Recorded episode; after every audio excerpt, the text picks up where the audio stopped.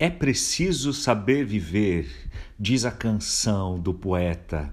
Você conhece essa música? Ou você sabe viver, mais importante do que a canção, a sua vida é aproveitada da melhor forma, marcada por sabedoria. Há um ensinamento muito prático aqui de Paulo, um ancião, a Timóteo, um jovem na fé que está liderando uma comunidade, nos apresentando aquilo que é essencial e o risco, porque sempre há ensinamentos errôneos por pessoas, seja de fora ou de dentro da comunidade, em um período chamado nos últimos tempos. Quando que são esses últimos tempos? Bem, Desde a primeira vinda do Senhor Jesus até a sua volta é o período entendido no Novo Testamento como últimos tempos. E sempre houveram pessoas que tentaram tirar de nós a sabedoria, a beleza, a alegria da vida centrada em Cristo Jesus. Por exemplo, nesse período havia alguns ensinamentos, versículo 3, de que casar é errado Algumas interpretações de pessoas que entendem sexualidade como algo ruim, não conseguem enxergar a beleza do sexo, do relacionamento, do casamento, ou ainda outros ensinamentos que apresentam a restrição a alguns alimentos, ora por causa de contexto pagão, em que alguns alimentos eram sacrificados a ídolos, ora por causa de restrições dentro do próprio contexto judaico. De qualquer forma, o que Paulo vai colocar aqui é porque tudo que Deus fez é bom, versículo 4. Não devemos rejeitar nada, mas a tudo receber com ação de graças. Por quê? Porque a partir da nossa relação com Deus, por meio de Cristo Jesus, verso 5, todas as coisas se tornam aceitáveis pela palavra, pela oração.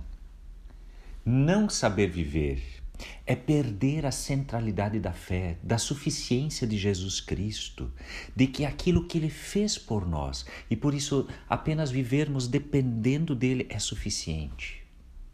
Perder a sabedoria e com isso, por vezes, a alegria e a beleza da vida é se deixar levar por algumas teorias religiosas com cara de cristianismo que nos dizem Jesus ok, mas ainda temos que cumprir isto, isto e mais aquilo.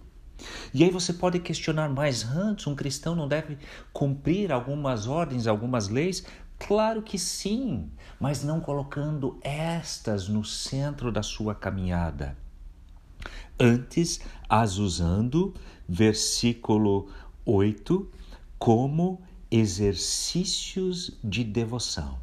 Como é que Paulo vai dizer aqui? O exercício físico tem proveito, porque é para essa vida, mas tem mais benefícios ainda o exercício da devoção. Ou seja, viva a sua vida na perspectiva de que Jesus é suficiente e exercite-se nesse relacionamento, não colocando empecilhos em um monte de normas e regras rígidas.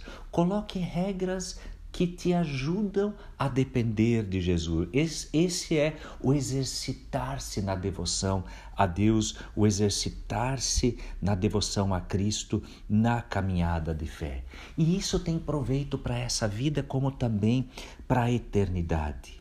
Exercite-se na devoção, literalmente é gimnase ou gimnase, de lá vem ginástica. Ou seja, pratique a sua relação com Deus. A ideia é pratique dentro da liberdade do pensamento em Cristo.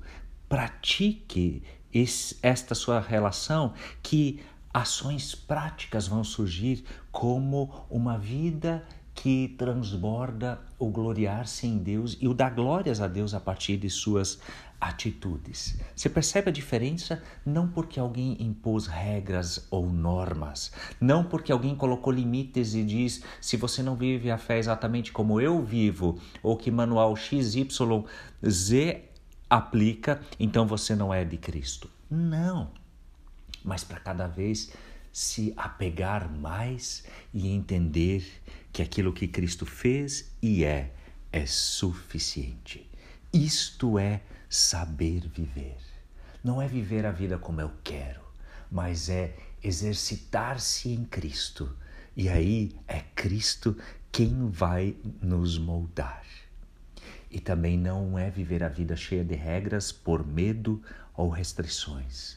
Isto seria viver sem saber ter vivido a centralidade da fé. Que Deus lhe abençoe, edifique sua vida na reflexão, na contemplação também desse texto, como também em atitudes práticas no seu exercitar-se na fé. Um ótimo dia, um abraço.